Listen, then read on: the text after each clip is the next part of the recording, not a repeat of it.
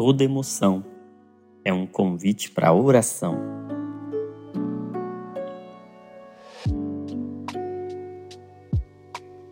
Fala galera, Dizascope. Eu não sou o Douglas Gonçalves, você deve ter imaginado. Eu sou o Dr. Jonatas Leone, conhecido aqui carinhosamente como Dr. Johnny do Divinamente. E você conhece o Divinamente já como um quadro aqui do canal, mas agora Divinamente se tornou um podcast. É isso aí.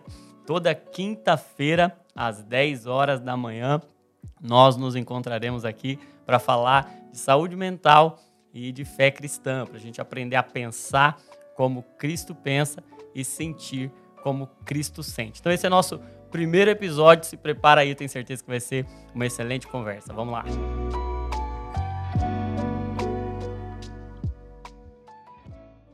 A gente vai falar hoje justamente sobre ansiedade.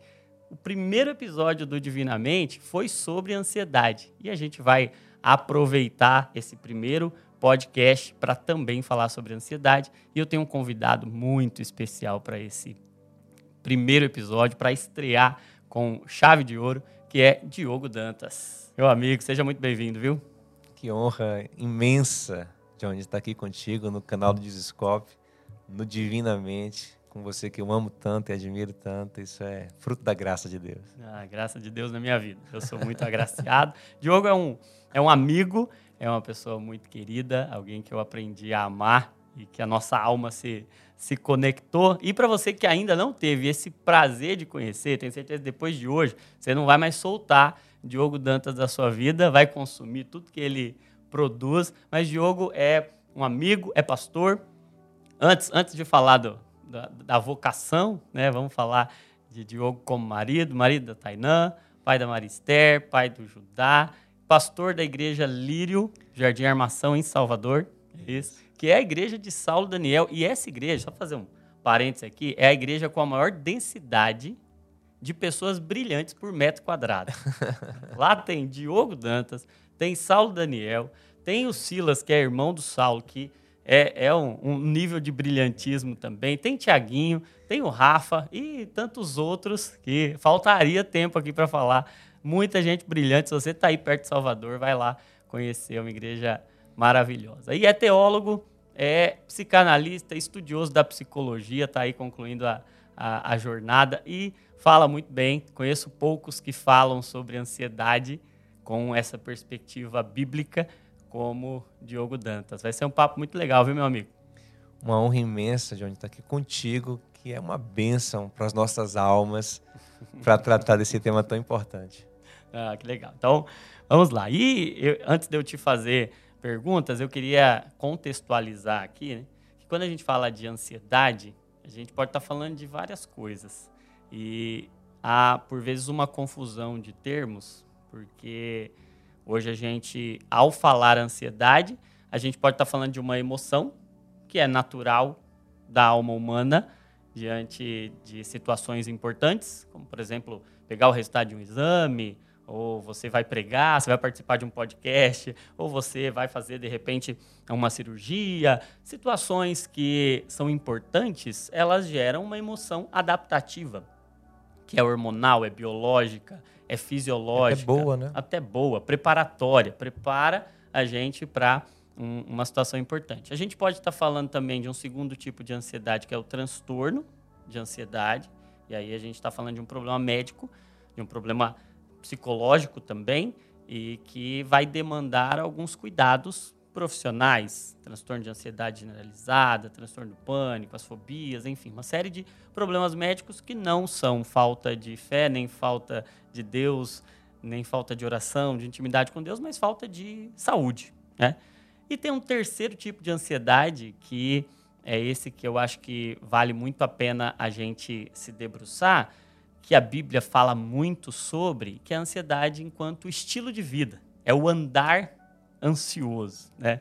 E eu creio que sobre isso a gente precisa se debruçar bastante, porque esse estilo de vida ansioso é um dos principais fatores de risco para o transtorno de ansiedade também, que é uma condição multifatorial, mas que é amplamente nutrido por esse estilo de vida ansioso. E um dado triste e alarmante é que o Brasil é o país mais ansioso do mundo. Né? Quando nós falamos de ansiedade, nós somos campeões mundia mundiais de pouca coisa, mas somos os campeões mundiais de ansiedade. Então, o primeiro episódio lá do Divinamente, a gente falou, até eu conversei, conversando com o Douglas, sobre ansiedade enquanto reação adaptativa e o transtorno de ansiedade. E hoje queria aproveitar o seu, o seu saber, aproveitar toda essa bagagem que você tem para a gente falar sobre esse andar ansioso, sobre esse estilo de vida ansioso. Então, meu amigo, primeira pergunta que eu gostaria de fazer para você é acerca dessa ansiedade enquanto estilo de vida. Eu me lembro de uma conversa com você e você me citou Salmos 94. É. Salmo 94, 19. Isso. Me fala um pouco sobre essa perspectiva de ansiedade que você encontra nas Escrituras, esse andar ansioso. No Salmo 94, 19 está escrito o seguinte: Quando a ansiedade já dominava o meu íntimo, eu acho que isso é um problema, é. A ansiedade que domina o nosso coração, o teu consolo, o consolo de Deus, trouxe alívio para a minha alma. Então existe um modo de viver onde a ansiedade te domina e existe um modo de viver consolado por Deus. É. São dois modos de viver. Legal. Né? Interessante, Johnny, que esse texto eu citei na NVI, mas na Almeida Corrigida e Fiel diz assim: quando os muitos pensamentos dominavam o meu coração. Então, a gente percebe que há uma ligação entre a ansiedade e o pensar demais ou pensar em coisas demais, em não estabelecer uma prioridade, uma gestão para os seus pensamentos. É, Paulo, quando nos chama a entregar a ansiedade ao Senhor em oração, em Filipenses 4, 6, no 7, ele diz que o resultado desse processo é uma paz que excede a compreensão humana, que guarda o nosso coração, o nosso sentimento em Cristo Jesus. E aí no 8, ele fala sobre gestão de pensamento. Como quem diz assim, gente, recebeu a paz, agora cuida para não voltar à ansiedade, fazendo o quê? Escolhendo sobre o que pensar. Pense naquilo que é bom, que é honesto, que é justo, que é de boa fama, se tem virtude, se tem louvor. Nisso pensai. Então, eu entendo que escolher bem no que pensar faz toda a diferença é. para você ter um coração ansioso ou ter um coração consolado, um coração pacificado, direcionado, guiado por Deus, né? E para completar essa ideia, em Provérbios 12, 25, Salomão diz assim: O coração ansioso deprime o homem, e eu acho muito curioso que ele associa ansiedade com depressão há 3 mil anos atrás. É. Ele diz: o coração ansioso deprime o homem, mas uma boa palavra o anima. Então ele contrapõe a ansiedade a uma palavra boa. Então existe uma palavra boa que combate a ansiedade no meu coração. Existe um tipo de pensamento que combate a ansiedade no meu coração. Então, Onde eu vou buscar isso? Jesus disse em João 6,63: As minhas palavras são espírito e vida. Em Hebreus 4,12 está escrito que a palavra de Deus é viva e eficaz. E só antes de completar esse texto, eu gosto da coisa da palavra viva, que eu sempre brinco que é com o Yakut. Quando eu era criança, me, me impressionava essa ideia e você tomar lactobacilos vivos. Nossa, tomando uns bichinhos que vão entrar dentro de mim, vão, enquanto eu estou parado, eles estão mexendo em mim. E essa é a ideia que o autor de Hebreus está trazendo. A palavra de Deus não é só uma informação, ela tem uma vida. Quando ela entra em você, ela começa a mexer em coisas que você nem compreende. Aí eu trago um pouco para a psicanálise, ela vai nos níveis inconscientes do ser humano, vai no profundo, vai na divisão da alma e do espírito. Para fazer o quê? Para discernir pensamentos é. e intenções. Para dizer, pense nisso e não pense nisso, Sim. pense nisso e não pense nisso. E isso é profundamente terapêutico contra a ansiedade. Lindo demais. E eu acho interessante esse termo que você usou, discernimento. Né? Porque quando a gente olha até para o contexto da criação, uma das primeiras coisas que Deus faz ali, depois de dizer haja luz, depois de, de completar é, é, esse cenário, é começar a separar, é discernir. E separou a luz das trevas e viu que algo era bom e que algo não era bom. E o fato de ver algo que não é bom não exclui aquilo do contexto. É que ele separou algumas coisas, mas aquilo continuava sendo presente. Então a gente mesmo discernindo, a gente vai ter que lidar com algumas com algumas questões. E aí eu penso que grande parte do desafio é a gente discernir dentro desse contexto que é, eu até dizia inicialmente, que existem coisas diferentes quando a gente fala de ansiedade. E que essa ansiedade, enquanto uma emoção preparatória, uma adaptação diante de um desafio, que funciona como um sinal de alarme ali, que aciona quando eu estou diante de uma situação perigosa, que exige uma resposta, essa ansiedade pode ser ok. E aí você falou, é, você falou algo interessante, que é quando a ansiedade já me dominava. E essa ansiedade que domina, essa ansiedade que sai do lugar de motor hum. e vai para o lugar de motorista. Muito bom, essa ilustração maravilhosa. Essa ansiedade, ela começou a dominar. Nossa, muito legal. Ela começou a conduzir. Né? Ela entrou em um papel de motorista, de governante, de guia, e aí é um pouco do que você do que você disse. E aí eu acho interessante que é é, é essa expressão do andar ansioso, né? E aí, quando você citava essa relação entre ansiedade e depressão, que é uma relação que hoje, é, medicamente falando, é, é, é amplamente é, é, reconhecida, esse caminhar, esse estilo de vida, essa cronicidade da, da ansiedade é um grande problema. Agora, falando de estilo de vida mesmo, né?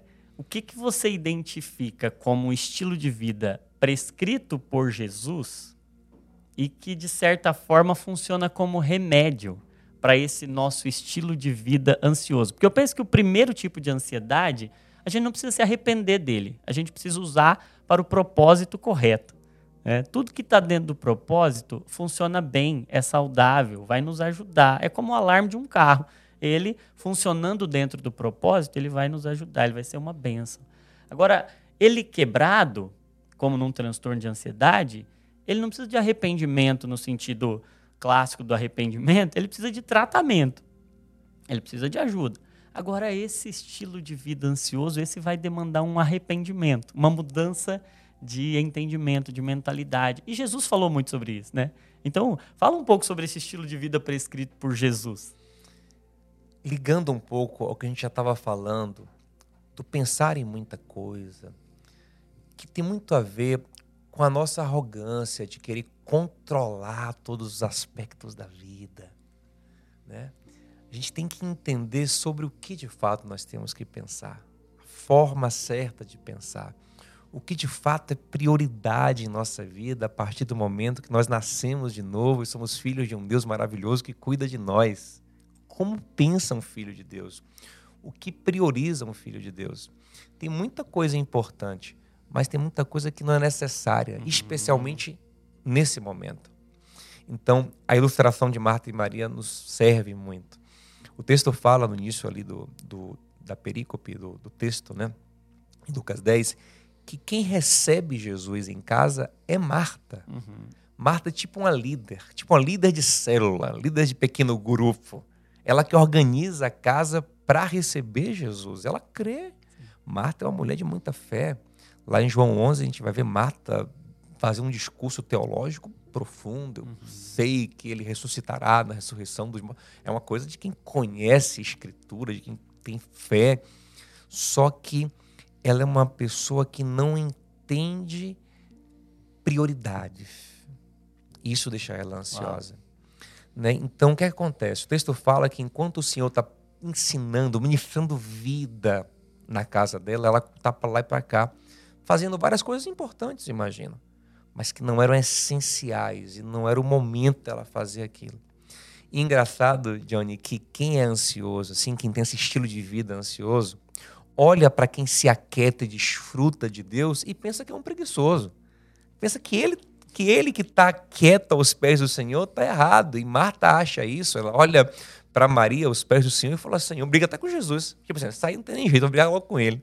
Senhor, você não se incomoda que ela fique aí enquanto eu estou aqui sozinha servindo. E o Senhor fala para ela em Lucas 10, 41, Marta, Marta, você está aí sobrecarregada, ansiosa, com coisas demais. Mas agora uma só é necessária. Maria escolheu. A gente tem que fazer uma escolha. Eu tenho que escolher me concentrar no que Deus quer que eu me concentre. Eu tenho que escolher e confiar o resto a Ele. Ela escolheu a melhor parte, ninguém vai tirar ela daqui. Então eu creio que um, um primeiro passo para a gente vencer essa ansiedade, esse estilo de vida ansioso que não é a vontade de Deus para a gente, é escolher. Eu escolho me concentrar em Jesus. Eu escolho olhar para Ele. Ah, mas tem muita coisa. Eu escolho crer. Eu escolho confiar no Senhor. Eu escolho me derramar aos pés do Senhor. É, eu acho lindo isso, porque a escolha pressupõe opções. Então, nós nunca tivemos tantas opções como temos hoje, né? E, e até a gente já conversou um pouco sobre isso. Nós vivemos um tempo de excessos, muitas opções, excesso de estímulos, de opções, informações.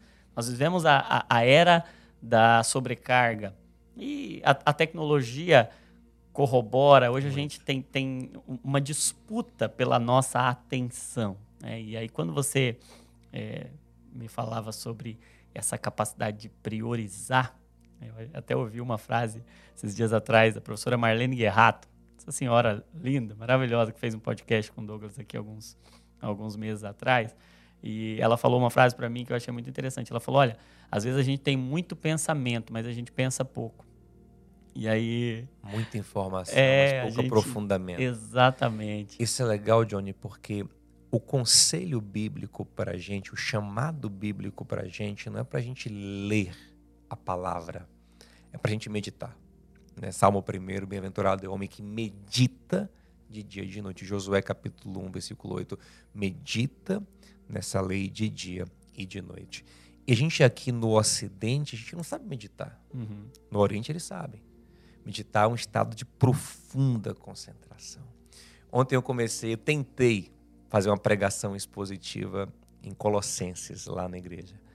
Aí quando chegou lá nos primeiros versículos, Paulo fala graça e paz do Senhor Jesus. Eu parei aqui, falei, graça e paz?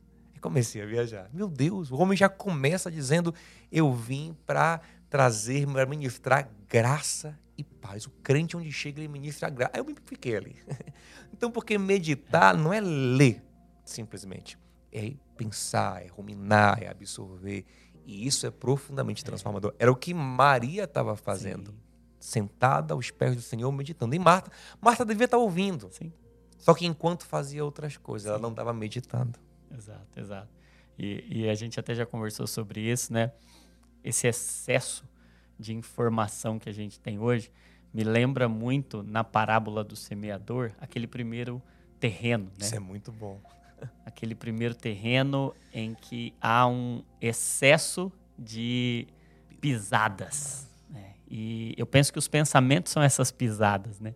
Por vezes a gente está tão sobrecarregado de informação, de pensamento, é tanta coisa passando ao mesmo tempo, cada uma passando em uma velocidade de milissegundos à medida que a gente rola o nosso dedo, ou que a gente pensa em muita coisa, muitos estímulos.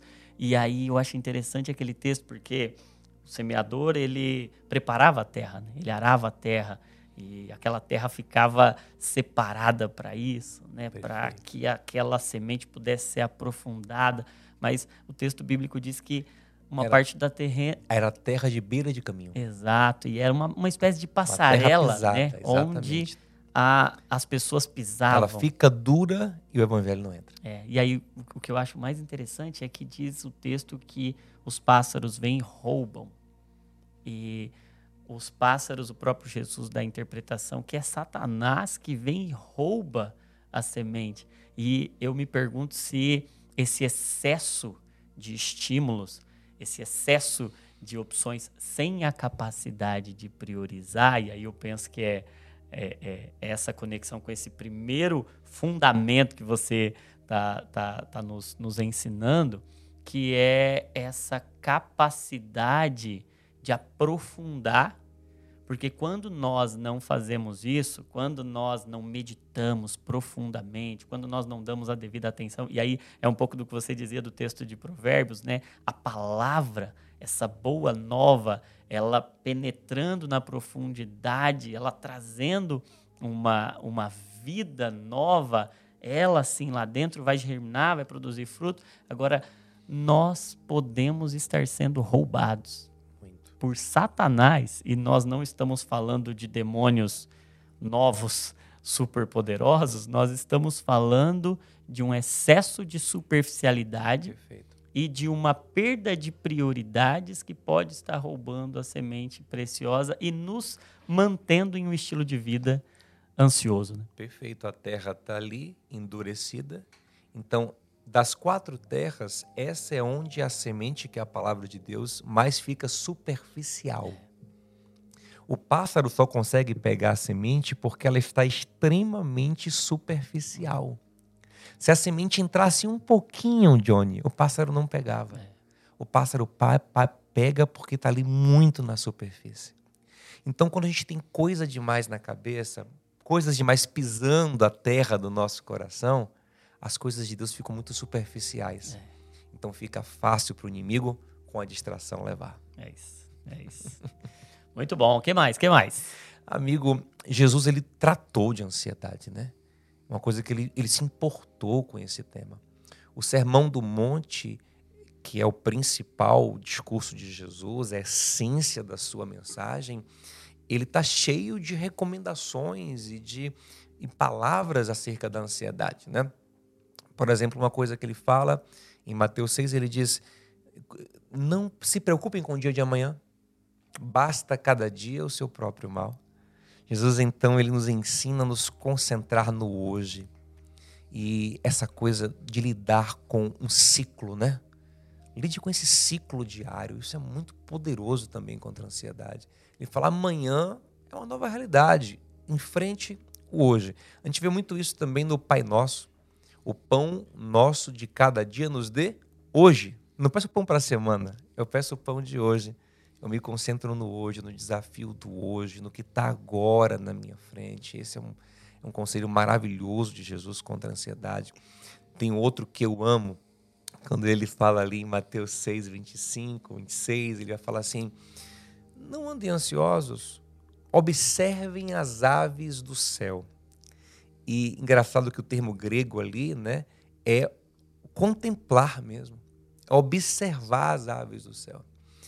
E cada vez mais a ciência percebe que quando o homem se conecta com a natureza, ele tem um remédio né, natural para lidar com a ansiedade.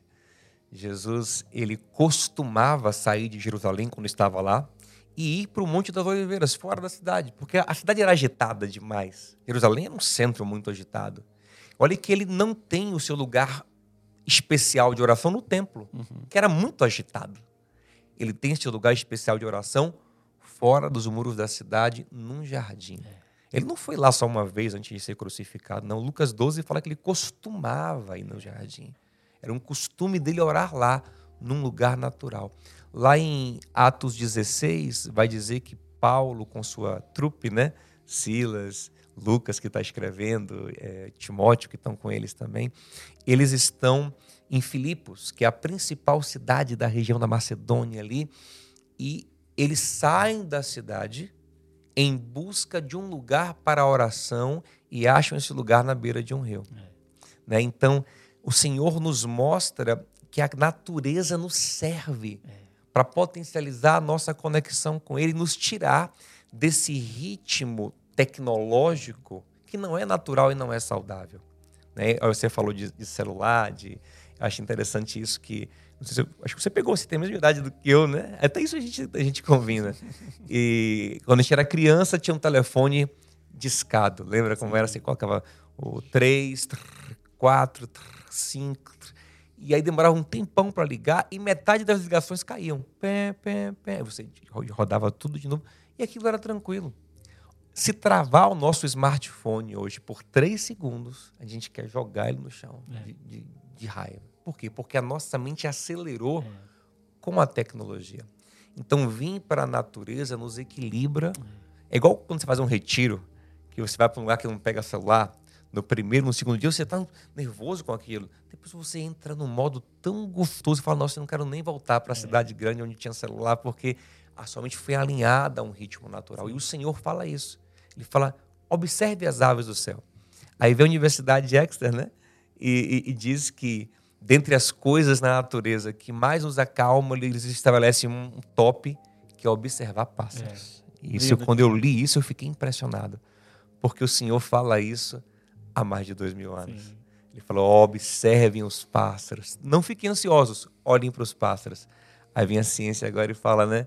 É, que observar pássaros é uma das coisas que mais trazem paz e combatem a ansiedade dentro do homem. Lindo demais, né? Então você falou, ó, tô, vê, vê se eu tô pegando tudo.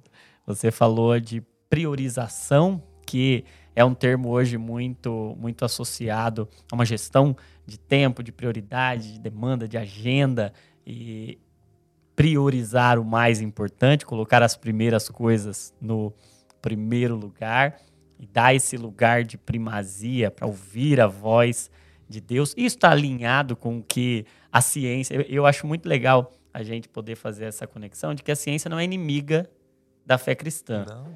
A ciência é uma busca pela verdade. E quando ela faz o trabalho direitinho, ela encontra Cristo, né? Sim, ela sim, faz o que sim, a gente está vendo aí. E aí você falou também de atenção no momento presente, que é um termo que hoje tem sido bastante e amplamente difundido como mindfulness, meditação, atenção plena. Uhum. E agora você falou desse estilo de vida contemplativo que isso, Jesus praticava isso e tudo está tá tão em alta, mas está tudo no Sermão do Monte. É, é uma coisa assim. Eles descobriram agora. mas o mestre já tinha ensinado há muito tempo. Muito e legal, muito legal. É, tem uma coisa que Jesus fala também no Sermão do Monte, a partir de Mateus 6, a partir do 25, ele fala assim: não andem preocupados com o que vão comer, com o que vão beber, porque a vida é muito mais do que a comida. Isso é muito profundo. Está falando o seguinte, ó não hiperfocalize os seus problemas. Perceba que o problema é um fator no meio da grandeza da vida. O sustento material do qual a gente precisa, ele apenas serve a um propósito muito maior, é. sabe? Então, quando a gente aprende também com o Senhor a ter uma visão mais ampla da vida, a gente também combate a ansiedade no nosso é. coração. Diz, não gente, é a vida mais do que é o mantimento, mais o corpo do, mais, mais do, do que, que, a roupa, veste. mais do que então você percebe que a sua vida na verdade ela serve um propósito é. muito maior. Não é sobre pagar um boleto amanhã, Sim. não é sobre bater uma meta, não é sobre estar alinhado a um propósito eterno. É uma visão ampla, ampla da, da, vida, vida uma então. expansão. Eu acho que é, é. esse esse termo metanoia que é o termo grego para arrependimento, né? Hum. A gente associa muito a uma mudança, uma mudança de direção. Mas mais do que uma mudança de direção, a, essa parte do meta noia, essa primeira parte, esse prefixo meta, ele quer dizer expansão. A gente conhece a metamorfose, é uma expansão da forma, que é a metanoia, é uma expansão do entendimento. Então é, é essa visão maior das coisas. Exato. E aí você é, é, faz uma observação muito legal, que é essa capacidade de trazer a dimensão correta para cada coisa, a proporcionalidade. É como se a nossa Exatamente. visão visse tudo do mesmo tamanho. A gente vai Jesus... amadurecendo. A gente vai amadurecendo no Senhor, a gente vai vendo. É igual uma criança, ela pega o problema, ela superdimensiona. É. Para ela, quebrou o bracinho do boneco, acabou a minha vida a gente vai percebendo que isso não acaba a vida. Então, quanto mais a gente amadurece no Senhor, o problema ele fica menor. E, e, ele Muito causa menos ansiedade, porque a gente percebe que a gente está dentro de um plano eterno e de um Deus que usa os problemas até para abençoar a gente. Ele usa tudo para que o propósito dele em nossas vidas se cumpra, né? Romanos 8, 28. Muito né? bom,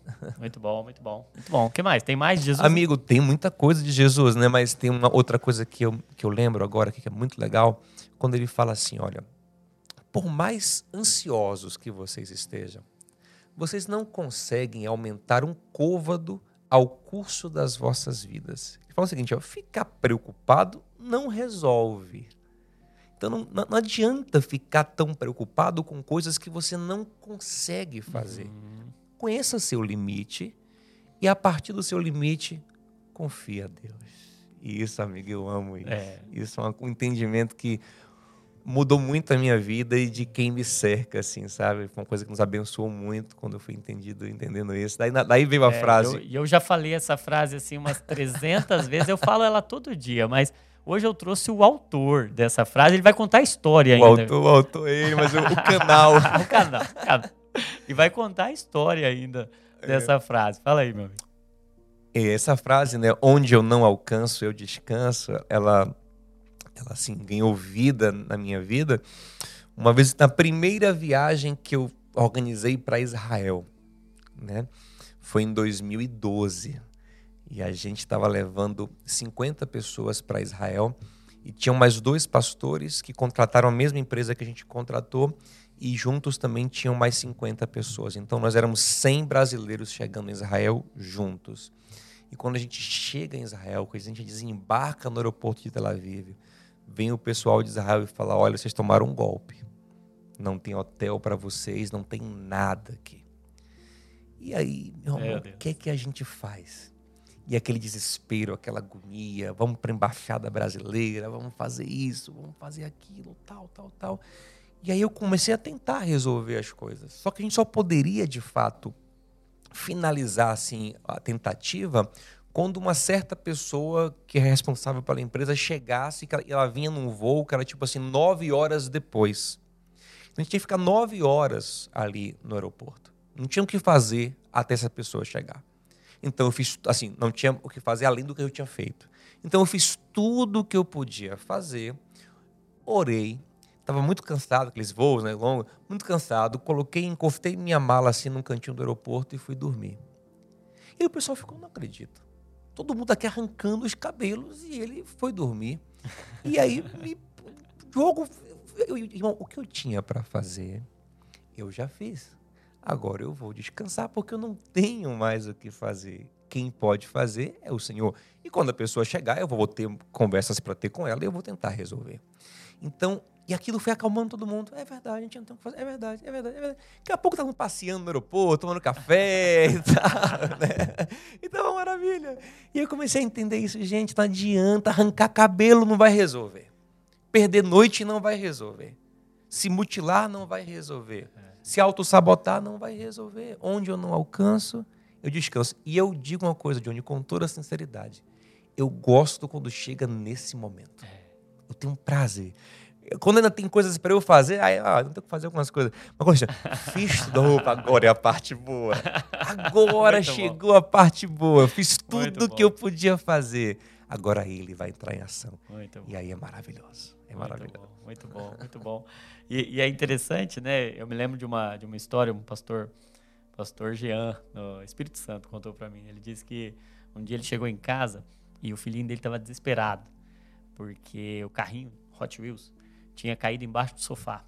Ele estava desesperado porque ele não, não alcançava para pegar e o sofá era pesado para poder levantar, então ele não, não conseguia. E aí pai chegou, ele desesperado, chorando, se, se descabelando ali, né?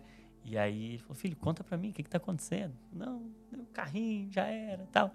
E aí ele, ele disse que foi lá, levantou o, o, o sofá, pegou o carrinho, entregou. E, e depois Deus ministrou ao coração dele exatamente essa mensagem, né? O menino estava desesperado porque ele não alcançava o, o, o, carrinho. E aí, o desespero era: eu não alcanço. E aí, essa é uma constatação que a gente chega em diversos momentos: eu não alcanço. Vão existir muitas situações em que a minha mão vai ser curta, em que o sofá que está em cima, em que o obstáculo que está em cima é muito maior do que a minha força. Mas ele diz: Eu não alcanço, eu não tenho força. Mas, na realidade, o nosso problema não é que a gente não alcança ou que a gente não tem força. E o que vai resolver o nosso problema não é alcançar ou ter mais força, porque, inevitavelmente, a gente vai estar diante de problemas que vão ser maiores do que nós. A questão não é eu não tenho força, a questão é eu tenho um pai. Verdade. E o meu pai, quando eu não alcanço, eu posso descansar, porque se for bom, se é para o meu bem, ele vai levantar esse sofá e ele vai alcançar. Então, onde eu não alcanço, eu posso descansar porque o meu pai me ama. E se ele me ama, ele vai alcançar o que eu preciso que seja alcançado. Exatamente. E a criança que teve essa revelação, esse entendimento, ela fica muito sabida, porque ela diz: opa, não alcanço. Aí é com meu pai. É. Sabe? É gostoso é. isso. É. Porque essas coisas dependem de você, você ainda fica num lugar de insegurança, né? Poxa, ainda, eu que tenho de fazer. Mas quando você fez tudo, é, é a parte mais gostosa. É. Agora, ele. É isso. Eu acho interessante essa relação, inclusive há estudos mostrando, né, que há maiores índices de ansiedade em crianças que cresceram longe dos seus pais com um problema na figura paterna. A figura paterna, ela transmite segurança. Segurança. Né?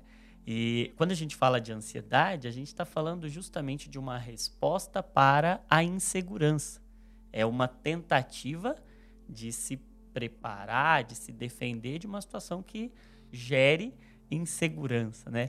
E eu acho lindo como a mensagem, inclusive, do Sermão do Monte é esse apontar para um Deus que é pai. Pai né? A paternidade. E um pai de maravilhoso. Sim. Que o Senhor fala assim: vocês que são maus, é. fazem o bem para os vossos filhos, quanto mais o Pai Celestial. É. Então, é entender que eu sou um pai babão com os meus, eu sei que você também é com os seus. Mas diante do Senhor ainda somos pais maus. É. Imagina que pai não é o Senhor. Sim. Que pai não é o Senhor. Sim. Isso traz uma alegria muito grande para o nosso coração muito quando a gente bom. entende. Muito bom, muito bom. E, e é, é, é, interessante, né? Nós falamos aqui de priorização, de gestão de prioridades, nós falamos de meditação, de estar presente no presente, de desfrutar do hoje. Eu gosto até de dizer que quem desfruta mais se frustra menos, né? Verdade. Que quem sente mais o gosto sente menos Exato. desgosto. É, e nós temos uma crise hoje de desfrute. A gente está aqui hoje pensando, pensando no amanhã. amanhã. e a gente nem vive é. hoje. A gente não resolve o problema do amanhã e esvazia Exato. a força do, do hoje. Nós falamos de contemplação, esse contato com a natureza. Inclusive, eu falo aqui no, no livro Divinamente sobre o estilo de vida do jardim, que é o modelo bíblico prescrito por Deus para a nossa saúde é um estilo de vida de jardim de contato com a natureza, de relacionamento com Deus, de um relacionamento diário e profundo com Deus, de bons relacionamentos humanos, né? dessa boa comunicação, dessa boa relação interpessoal, tudo que Deus nos planejou, nos prescreveu para viver, está alinhado com essa mentalidade de um jardim. É muito bom, né, Júnior, a gente sair para lugares onde tem mais contato com a natureza. Eu estava vendo um estudo de que São Paulo tem índices, a capital, tem índices de ansiedade como de países em guerra. É. Tamanha agitação Sim. ali que parece que você está numa guerra de é. tão ansioso que você fica. É. Então, é, é, importante, né? Sim, sim. Ter um refúgio como Jesus tinha no é, e, e é interessante que hoje a gente fala muito do principal fator de risco para o desenvolvimento de transtornos da ansiedade a gente fala, mais até do que a genética, é do estresse. O estresse crônico, né? E esse estresse desencadeia toda uma resposta inflamatória. É como se a gente tivesse dentro de uma guerra onde não há armas visíveis, mas o perigo é iminente a todo tempo. Né? A gente está tá sempre em alerta, tá todo sempre tempo tenso. alerta, vulnerável a alguma situação, a alguma coisa que pode chegar a qualquer momento e uma mensagem. Por isso, Nossa, toda é mensagem é... é, um estímulo, estímulo potencial para o estresse. Não posso tirar meu olho do celular momento algum. Exatamente. Isso gera muita ansiedade. Exatamente. E esse estresse crônico, esse estilo de vida estressado, ou ansioso é um estilo de vida diferente do que a gente observa em Jesus, né? Jesus caminhava. Nós vivemos com pressa. Nós vivemos correndo. E eu acho interessante isso, né? Porque você falou um pouco de imediatismo, dessa dificuldade que a gente tem de esperar três segundos quando o celular trava ou hoje esses dias eu estava vendo minha minha filha assistindo um desenho, né? E aí foi um dia que é, eu coloquei para ela assistir na TV mesmo. E aí foi pro comercial no, na TV. E ela ficou assim, pai, como assim? Foi pro comercial? O que, que é isso? Eu quero que comece um outro. E até nisso a gente está sendo destreinado é, de esperar, porque na nossa geração a gente tinha que esperar o horário, esperar o horário do programa. Chegar, tinha cinco intervalos no final. É isso, hoje não, hoje até nisso é tudo muito automático. E sabe que esse imediatismo, essa pressa, gera em nós uma percepção de que a gente está atrasado. Exatamente. Eu acho que é, essa percepção de atraso, a gente olha para a nossa vida, se compara com a vida daquele influenciador, daquele pastor, daquele médico, daquele irmão que faz o mesmo que a gente ou que faz algo diferente, mas que está na nossa frente. E aí a gente vive com essa perspectiva e essa percepção de atraso. E aí o que a gente faz quando a gente está atrasado? Acelera. Acelera. E aí o que. Sabota os processos. E quando a Não gente usufrui. acelera, qual o mecanismo que a gente está ligando em nós? Ansiedade, Ansiedade, que é o mecanismo de fuga, de correr, de acelerar, de apressar. Eu gosto de dizer que a pressa é uma grande amiga da depressão. Que a pressa é inimiga não só da perfeição, mas a pressa é inimiga da degustação. A degustação. A gente não degusta, a gente não desfruta. Perfeito. A pressa, ela é amiga da depressão, é inimiga da degustação. A pressa é uma grande amiga do processo de estilo de vida ansioso que a gente tem vivido, que nos impede de desfrutar de Cristo e daquilo que Ele está nos dando, né, meu amigo? Verdade, amigo. O que mais? Tem mais alguma coisa aí para a gente encerrar? acho que tem uma coisa legal para a gente falar que é a oração. Sim. É, lá no relato de Lucas da, da prisão de Jesus, no Getsemane, diz que ele já estava angustiado e estava orando. E o texto fala que a angústia dele aumentou. E o que ele fez? Orou ainda mais é. intensamente. Sim. É como quem diz: não tem outro lugar. Eu estou angustiado orando, mas eu vou orar ainda mais, porque é aqui que eu vou encontrar. Né? E Paulo fala sobre isso em Filipenses 4, 6. Né? Não andeis ansiosos por coisa alguma, antes tudo que lhe preocupa seja colocado diante de Deus com oração, com súplica, suplicar, clamar e com ações de graças. Agradecer, ter essa perspectiva maior da vida. Sim. Perceber que a vida não é só aquele problema, mas há uma hum. graça de Deus sobre a minha vida. É. E isso traz um guardar do coração em Cristo, uma paz que excede todo o entendimento. Eu acho legal que Pedro fala assim em 1 Pedro 5,7: lancem sobre ele toda a vossa ansiedade, porque ele tem cuidado de vós. É, é, a perspectiva ali da oração não é apenas de desabafar com Deus, o que já é muito terapêutico, né? Sim. Trazer para fora as suas angústias Isso já, é. já traz muito alívio. Mas é de uma consciência que você está colocando nas mãos dele. Que você está compartilhando é. sua vida com ele. Que você está é, indo para um lugar de confiança, de segurança, de que você não está só. Hum. E a oração é um lugar onde essa consciência é aprofundada.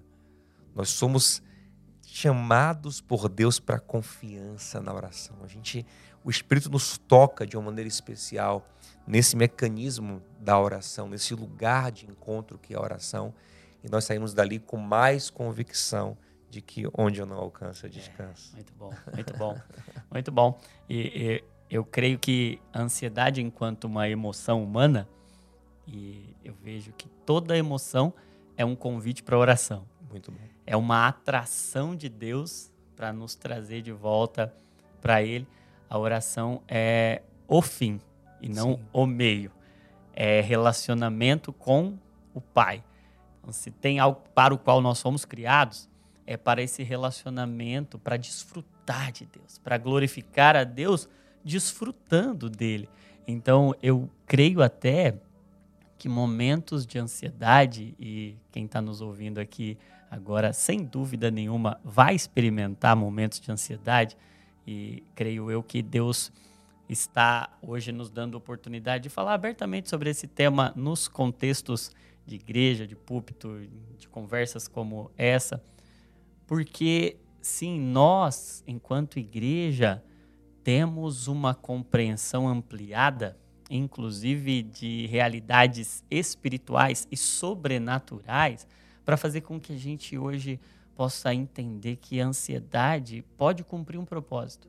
Sim. Ela pode nos derrubar, mas ela nos derruba aos pés de quem?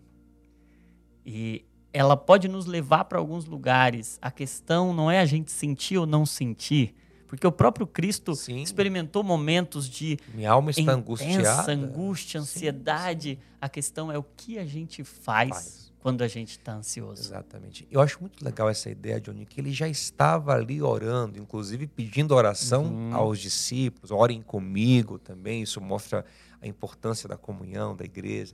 Então, orem comigo, venham orar comigo. E ele não levanta dali e fala: Nossa, não está resolvendo, eu vou é. jogar um videogame. Não. Ele aprofunda a oração. É. A gente entender que se a gente não está encontrando no Senhor esse alívio que a gente falou no começo, né? quando a ansiedade já me dominava, o Senhor trouxe consolo para minha alma. Se a gente não está encontrando, o caminho não é deixar de orar, de buscar o Senhor. É aprofundar. É aprofundar. É, muito bom. Né? É, a pessoa fala assim, ah, eu, eu fui fazer uma terapia mas não está funcionando terapia para mim. Não, talvez você não aprendeu ainda a se conectar é. com o seu terapeuta. Né? E esse grande terapeuta que é o Senhor, ele é infalível. É. Ele diz: Vem para mim quem está cansado, que eu vos aliviarei. Se você não está encontrando descanso para a sua alma, como ele prometeu, é porque você não está conseguindo se conectar o suficiente.